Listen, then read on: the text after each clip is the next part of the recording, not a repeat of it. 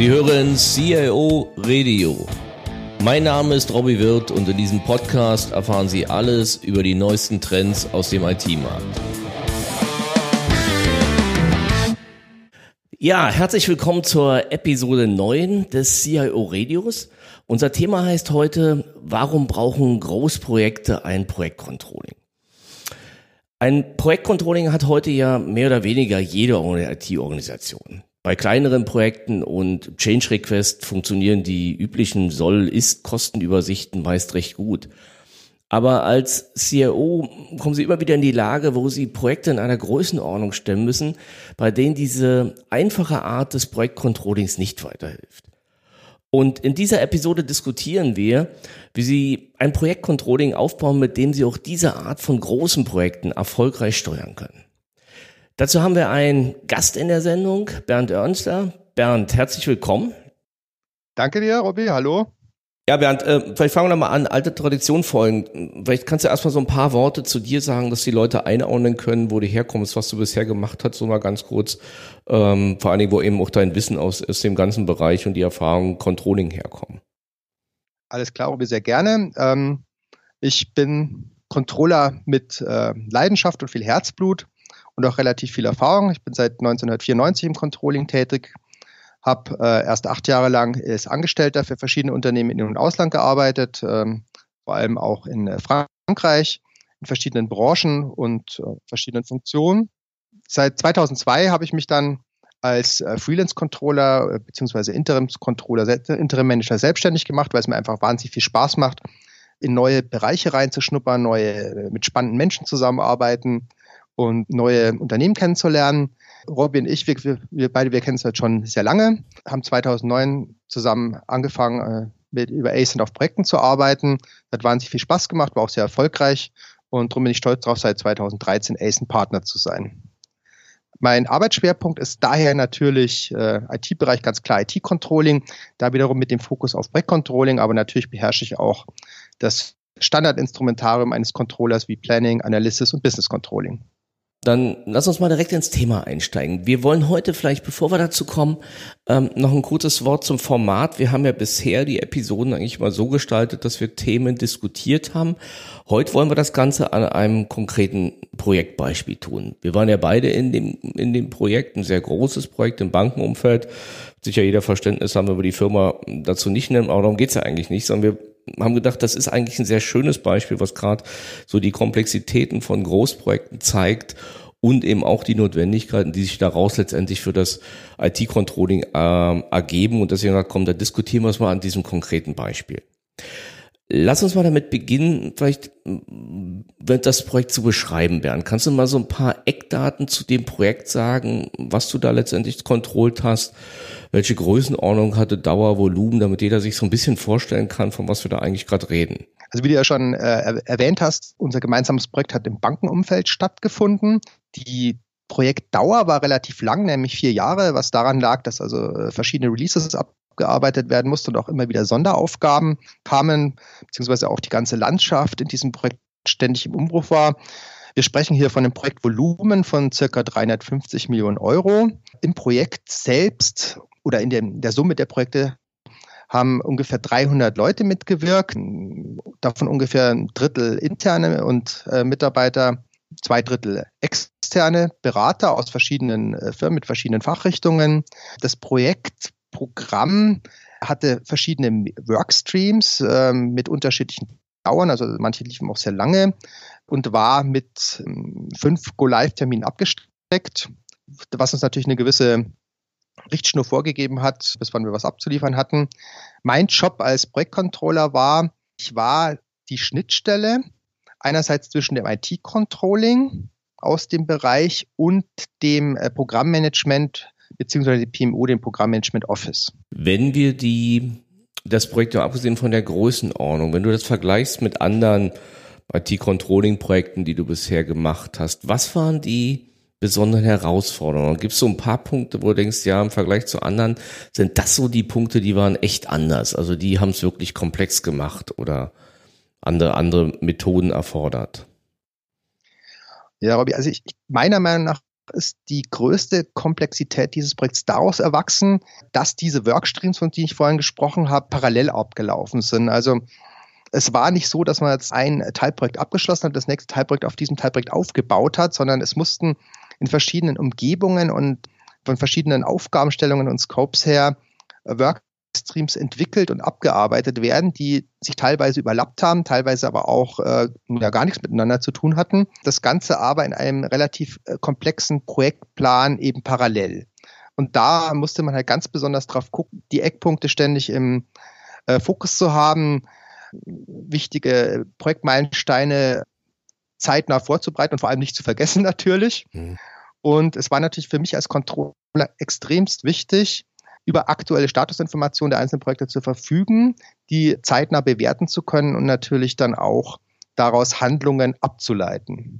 Du bist aber, aber sagen wir so, die einzelnen Streams waren ja alle separat, muss man vielleicht mal erklären, die waren ja alle separat geplant. Das heißt, du hast hm. für die Streams, die sich auch noch in Phasen unterteilt haben, schon Sollzahlen gehabt auch. Ja, natürlich. Es wurde vom Programmmanagement als inhaltlich Verantwortlichen für die einzelnen Projekte in Zusammenarbeit mit dem Business. Also das Business hat natürlich die Anforderungen gestellt und daraus auch den, den Input entwickelt für die Themen, die natürlich dann IT-technisch im Projekt abgebildet werden mussten und äh, die Ziele, die erreicht werden sollten.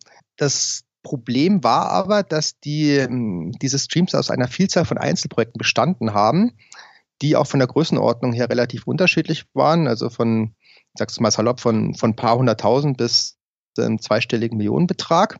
Und was noch dazu kam, diese Streams und Einzelprojekte wurden auch teilweise mit den gleichen Projektmitarbeitern abgearbeitet. Das heißt also für, aus Controlling-Sicht war es natürlich ganz besonders wichtig zu gucken, wer arbeitet gerade wo drauf um salopp auszudrücken, aus Sicht des Kunden, ähm, äh, man muss natürlich auch schauen, dass die Projektmitarbeiter nicht mehr äh, Stunden gebucht haben, als sie eigentlich in der Woche abarbeiten konnten oder mal die, dieselbe, die, denselben Zeitaufwand auf das, äh, zwei verschiedene Projekte gebucht haben. Es war also dahingehend relativ komplex, Stunden und Budgets zu allokieren. Und es führte natürlich auch oft zu angeregten Diskussionen mit den äh, Projektmitarbeitern beziehungsweise den beteiligten äh, Partnern am Projekt und dem, dem Programmmanagement und natürlich auch dem Business. Mhm. Also es wurde ständig äh, Entscheidungsbedarf generiert, der dann natürlich auch mit Zahlen untermauert werden musste und halt zu einer klaren Ja-Nein-Entscheidung vorbereitet werden musste. Das heißt, im Prinzip reden wir über, sag mal, eine, ja, ein Volumen in Form von Stunden und Tagen, was zu kontrollen war wir reden über ein Gesamtbudget sicherlich und wir reden eben auch noch über äh, das Thema Zeit und Fertigstellungsgrad. Ist das richtig? Das ist richtig, ja, genau. Ja. Welche, welche Werkzeuge? Das ist immer die Frage, was, was nutzt ihr eigentlich dazu? Ich meine, was hast du hauptsächlich genutzt zum Controlling? Also wenn ich als äh, Interimscontroller in ein neues Unternehmen reingehe, äh, muss ich natürlich erstmal mit den Informationen und den Methoden und Tools arbeiten, die vorhanden sind. Ich glaube, wir können da auch an dieser Stelle ganz ehrlich sagen, dass ähm, als wir hier angefangen haben, das Projektcontrolling sehr, sehr rudimentär war. Also Excel ist natürlich das Standardtool äh, eines Controllers. Im Programm und in, in den Projekten äh, hat man sich dann doch Gedanken darüber gemacht, wie man schnell äh, aufgrund des hohen Projektvolumina Standards einführen kann. Man hat sich dann für eine MOPS-Lösung entschieden, also Microsoft Office Project Server Lösung. Das heißt also, die ähm, Projektstunden, also die, die und die Rates konnten in einer Datenbank zeitnah aktualisiert werden. Äh, die Raten selbst wurden ähm, nur ausschließlich vom Programmmanagement und beziehungsweise vom IT-Controlling gepflegt. Äh, äh, das hat also dazu geführt, dass die Daten äh, relativ äh, schnell verfügbar waren, standardisiert verfügbar waren und das, nachdem wir die ähm, Raten einmal wirklich gut gepflegt hatten und natürlich auch immer äh, fortlaufend kontrolliert hatten, die Datenqualität relativ hoch war. Das heißt im Prinzip in dem Projekt wurden auch die, die Raten gepflegt. Das heißt, das Microsoft Project hat dann äh, Sollzeiten oder Aufwände und Sollkosten geliefert? Beides. Also äh, klar, die Sollzeiten und die Sollkosten wurden natürlich auf Basis der äh, Projektplanung, also auf der Basis der Meilensteinplanung vom Programmmanagement und Zusammenarbeit mit dem IT-Controlling geplant und mit den aktuell gültigen Raten hinterlegt. Die Mitarbeiter selbst, nehmen wir mal ein Beispiel, also der, der, der Mitarbeiter äh, Huber musste oder auf ein Projekt 100 Stunden äh, pro Monat buchen hat das dann auch getan. Ähm, was passiert oft? Entweder es werden Überstunden gemacht, weil halt schnell was abgegeben werden muss, fertig gemacht werden muss, oder aber der Mitarbeiter ist halt auch mal eine Woche krank oder, äh, oder mal muss mal einen Tag in Urlaub, so dass wir halt dann entweder statt, statt diesen 100 Stunden am Ende 94 Stunden oder 108 Stunden haben. Ja?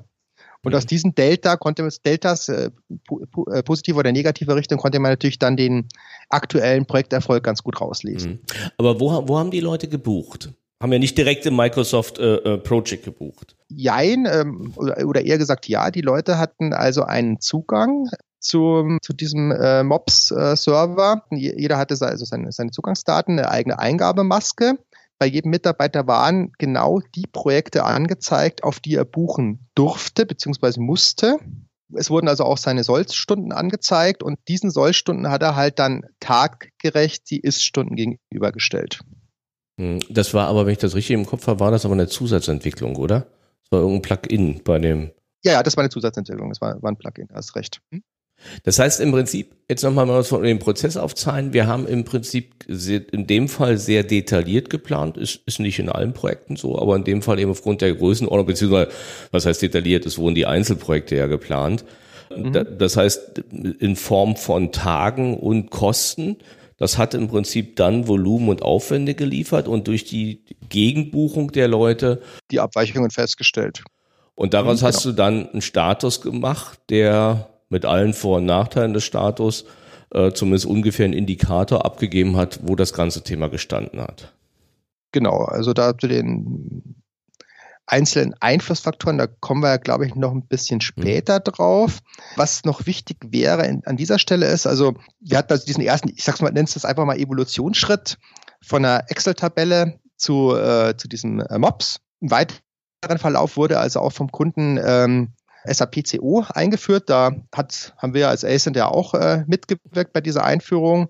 Und gleichzeitig wurde der, der Einkauf, also muss ich dazu sagen, für die, äh, die Projektabrechnungen der beteiligten Firmen wurden also auch in der Excel-Tabelle gepflegt. Diese konnte aber auch dann abgeschafft werden, weil der Kunde SAP Ariba eingeführt hat. Das ist ein Sourcing-Tool, mit dem wohl Kosten direkt geplant werden können, als auch die Rechnungserfassung einerseits sehr einfach vonstatten geht, hat auch noch den Vorteil, dass ähm, die äh, Originalrechnungen eingescannt werden. Das heißt also, wenn ich jetzt als Controller irgendwie gucken will, die Firma Y hat jetzt da ähm, 20.000 Euro in Rechnung gestellt für, für das Projekt X, dann kann ich mir auch genau die Rechnung anschauen.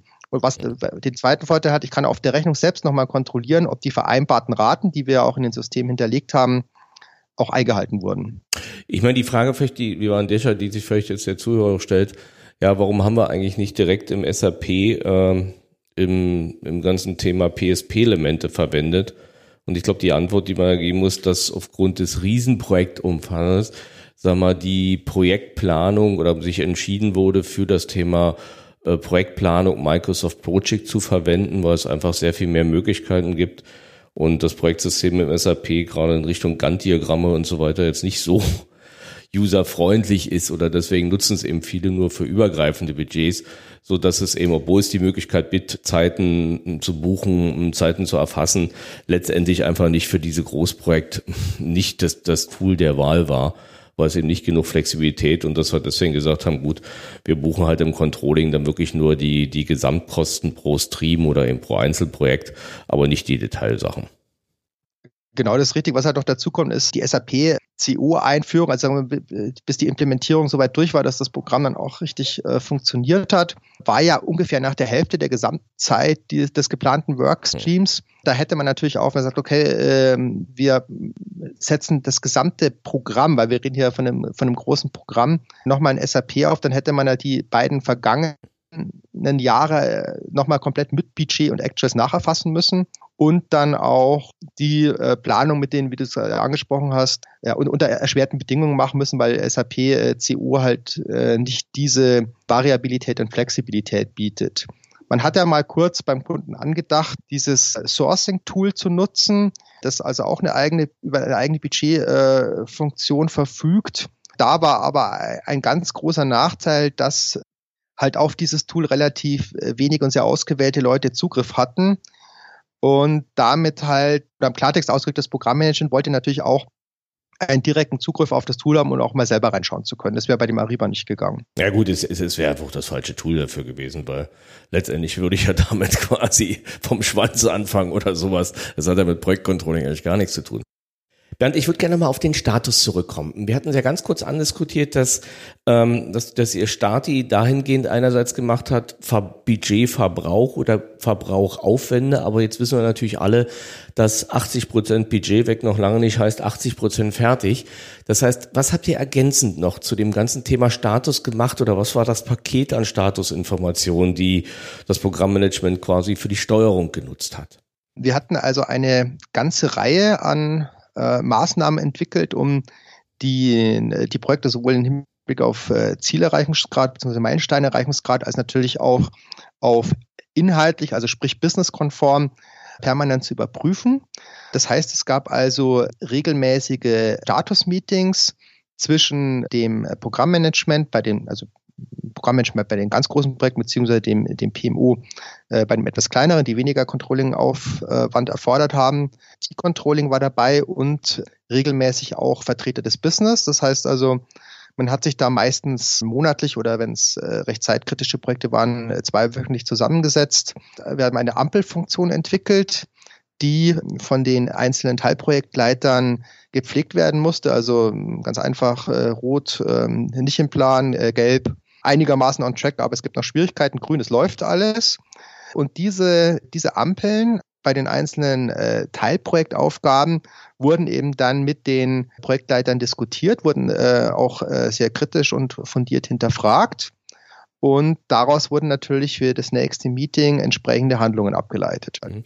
Was ist passiert, wenn deine oder ich sag mal, wenn der Soll-Ist-Vergleich des Budgets signifikant von dem inhaltlichen Status abgewichen ist? Also in beide Richtungen, also entweder Projekt wenig Budget verbraucht und trotzdem fast fertig oder wahrscheinlich eher der typische Fall, Projekt viel Budget verbraucht und noch lange nicht fertig.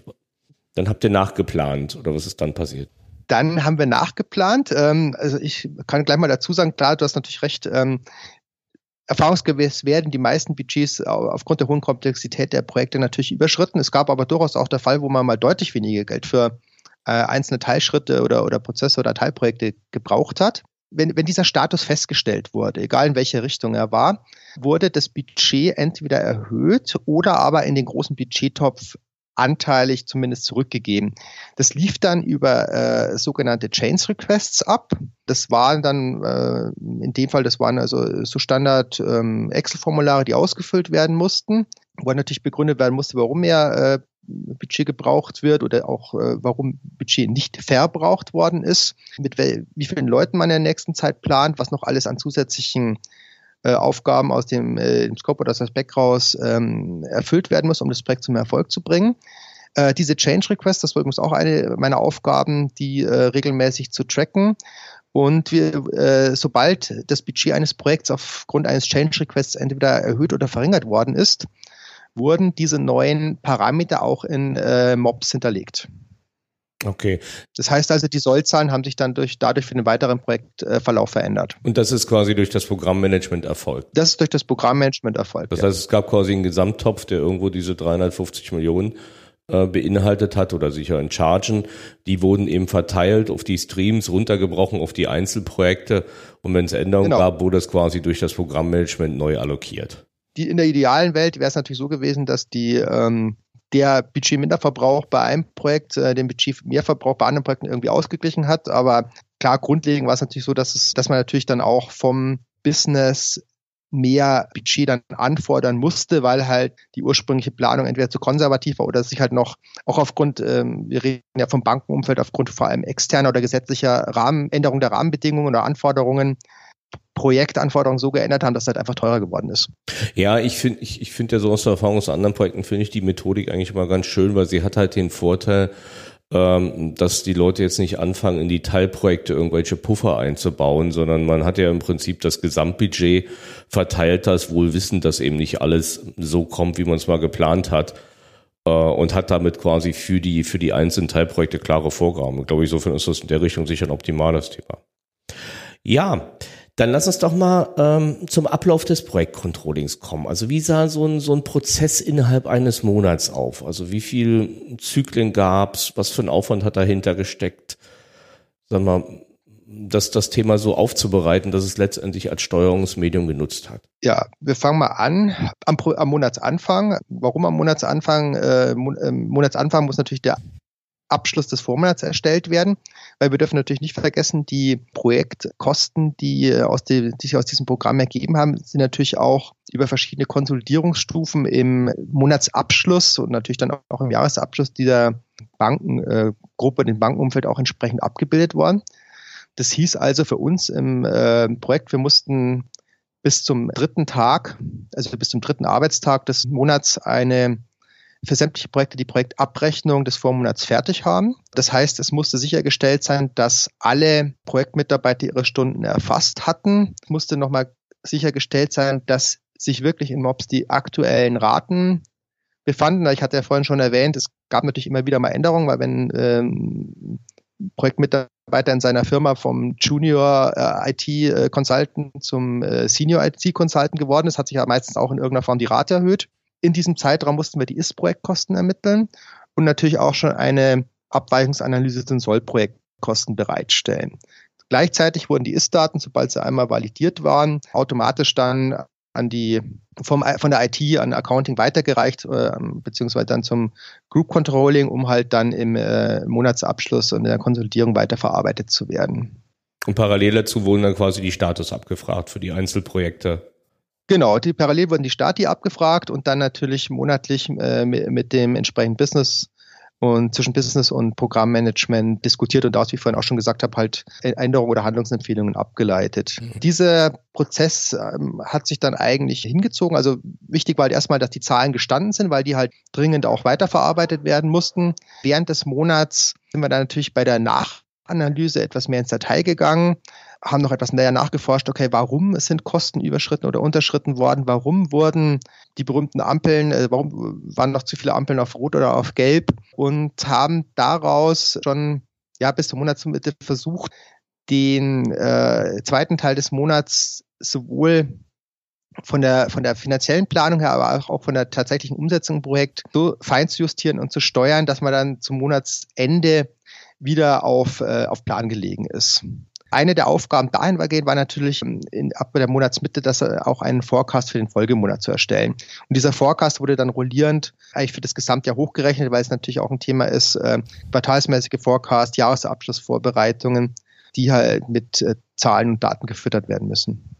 Das heißt aber im Prinzip sind die Informationen an das Programmmanagement einmal im Monat geflossen. Ja, das ist richtig. Also einmal, genauer gesagt, also sind einmal die Informationen bezüglich des Ist-Zustands, also sprich Projektabrechnung geflossen und dann Mitte des Monats nochmal der äh, korrigierte Soll-Zustand in Form einer rollierenden Forecast.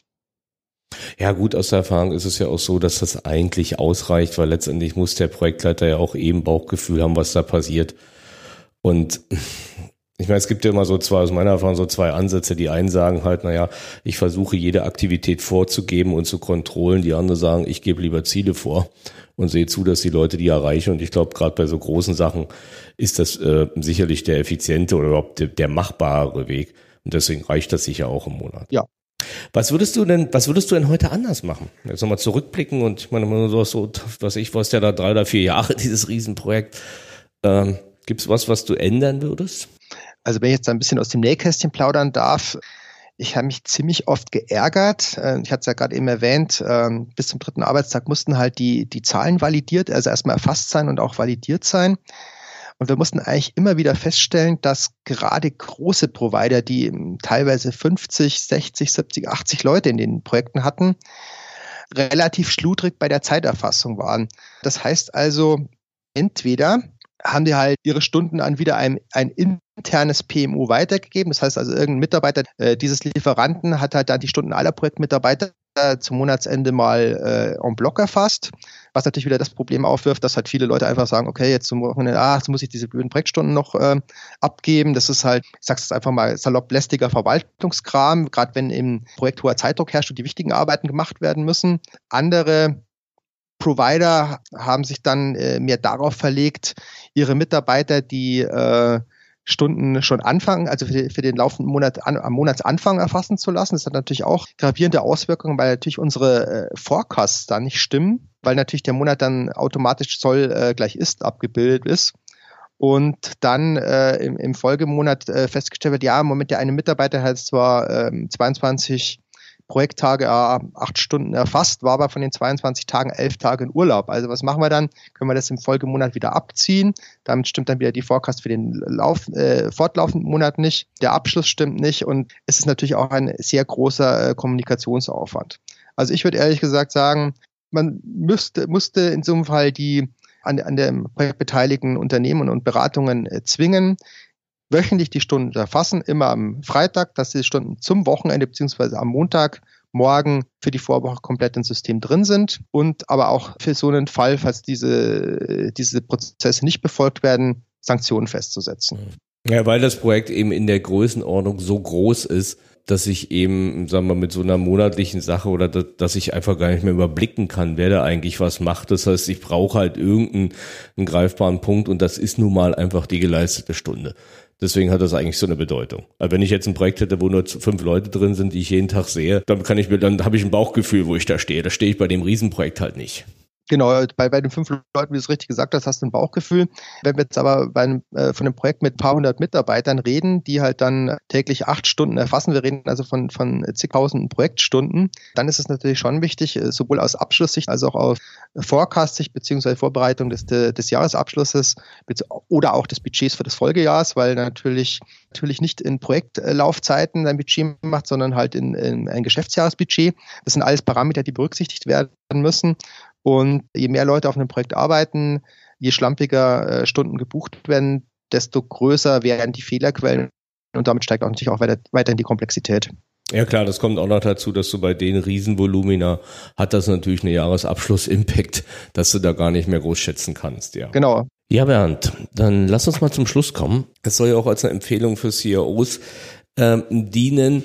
Was würdest du oder was sollten CEOs beachten, wenn sie, sag mal, derart jetzt Großprojekt haben und das Projektcontrolling aufsetzen sollen? Also so drei, vier Fakten, dass die sind eigentlich wichtig. Kann man die rausarbeiten?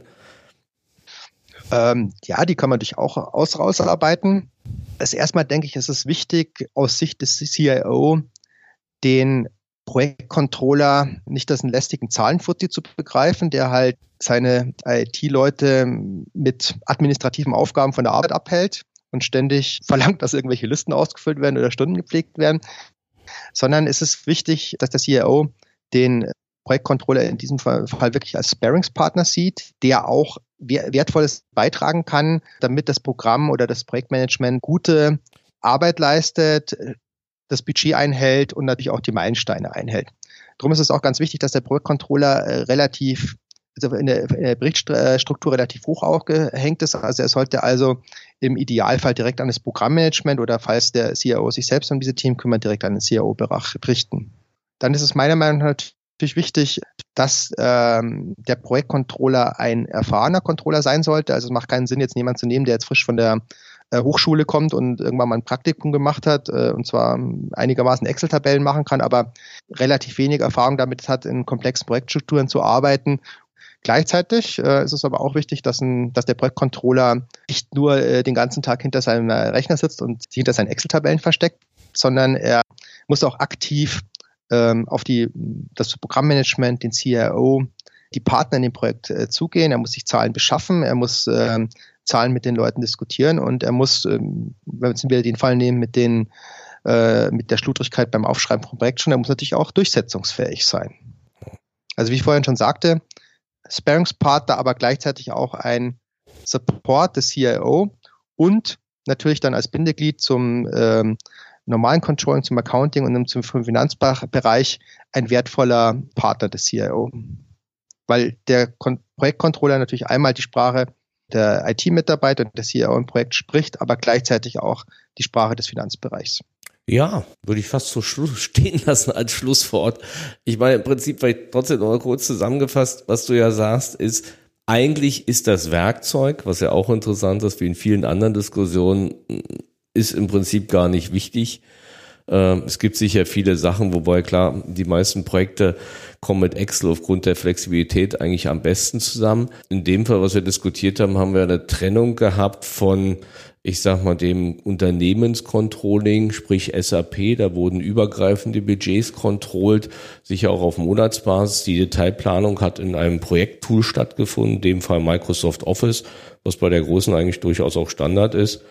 Und sicherlich ist das, ist das Projektcontrolling, was du ja gerade zusammengefasst hast, eigentlich sehr stark an dem Programmmanagement und ganz wichtiger Inputgeber, um eben die Informationen für die Steuerung bereitzustellen. Das hätte ich jetzt nicht besser sagen können. Bernd Mensch, ja. Vielen, vielen Dank für die Zeit. Gerne. Und die vielen Infos. Und mir bleibt dann nur noch der Hinweis auf die nächste Episode oder genauer gesagt auf die nächsten drei Episoden. Wir werden in den nächsten drei Episoden ein Interview führen mit Rainer Jansen. Rainer Jansen dürfte jedem CIO in Deutschland ein Begriff sein. Als langjähriger CIO der Münchner Rück war er einer der Vorreiter in der deutschen IT-Landschaft und hat diese über viele Jahre maßgeblich mitgeprägt. Am Ende seiner Arbeitsphase hat er seine Erkenntnisse, Erfahrungen und Höhen und Tiefen seiner CRO-Zeit in einem Vortrag auf den Hamburger Strategietagen zusammengefasst. Und mit den kommenden drei Episoden haben Sie die Möglichkeit, die Inhalte daraus noch einmal zu hören. Und vielleicht als kleiner Anreiz dazu ein Zitat aus dem Intro seines Vortrags. Zitat Anfang. Da schaut man schon mal zurück auf sein Arbeitsleben und fragt sich, ob man das im nächsten Leben wieder so tun möchte.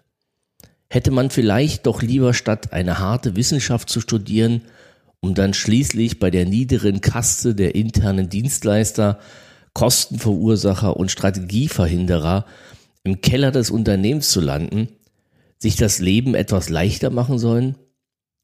Vielleicht gleich die richtige Wahl treffen mit dem Studium und keine Wissenschaft, sondern eine Berufsausbildung zum Juristen oder Kaufmann wählen. Dann hätte mir möglicherweise auch der Weg offen gestanden zu den Positionen in der Sonne, wo die Welt gestaltet wird, das wirkliche Leben pulsiert, unbelastet von den Niederungen technischer Gestaltungsmöglichkeiten.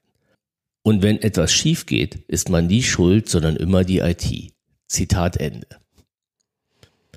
Ja, und wir haben diesen, die nächsten drei Episoden unter die Überschrift zusammengefasst, was sich ändern muss, damit ich als CIO wiedergeboren werden möchte.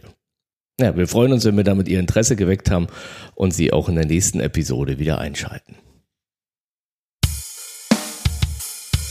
Mehr Informationen zu diesem Podcast finden Sie unter www.cioradio.de.